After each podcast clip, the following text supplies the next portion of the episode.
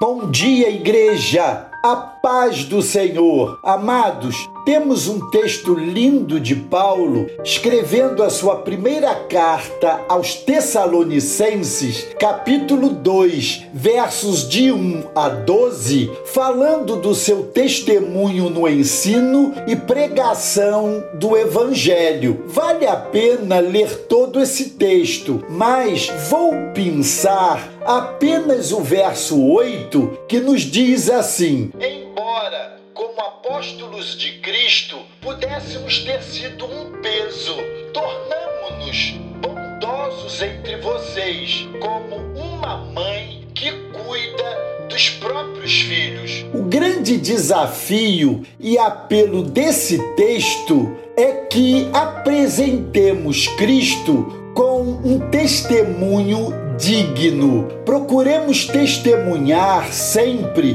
de um modo santo, justo e irrepreensível. A vida de um servo de Deus nesta terra não é nada fácil, especialmente os que se desgastam na obra do Senhor. Paulo é um exemplo disso. Embora andasse santa, justa e de modo irrepreensível, ele era, de todos os modos, ultrajado, caluniado e perseguido, tanto por gentios quanto por seus patrícios judeus, o que nos faz imaginar que conosco as coisas sejam diferentes. Quanto mais nos aproximamos da segunda vinda de Cristo, mais e mais precisamos estar preparados para viver e morrer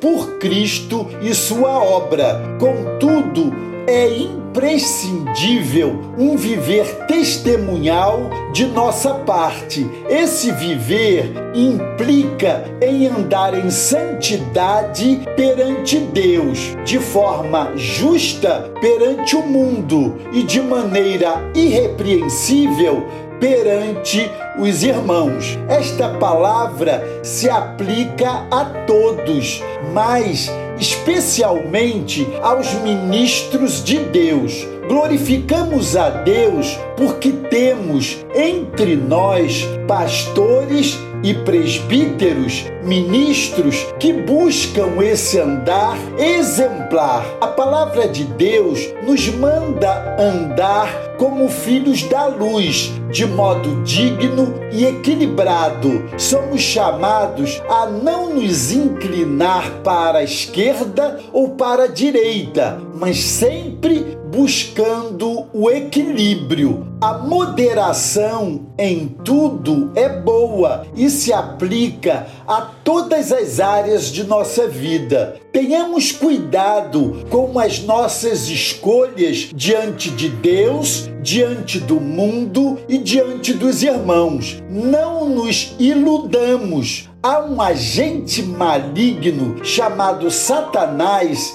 que rege a plateia de homens para nos fustigar e torcer por nossa queda. Cabe a nós vigiarmos e orarmos sem cessar. O ministro de Deus é, antes de tudo, um servo dele, está ao seu serviço. Testemunho não é o que dizemos, mas o que somos diante de Deus, do mundo e dos irmãos. Sejamos sóbrios e vigilantes. O apóstolo Paulo nos chama a testemunhar de três maneiras distintas: de maneira santa, esse testemunhar é para Deus. De maneira justa, esse testemunhar é para o mundo. E de maneira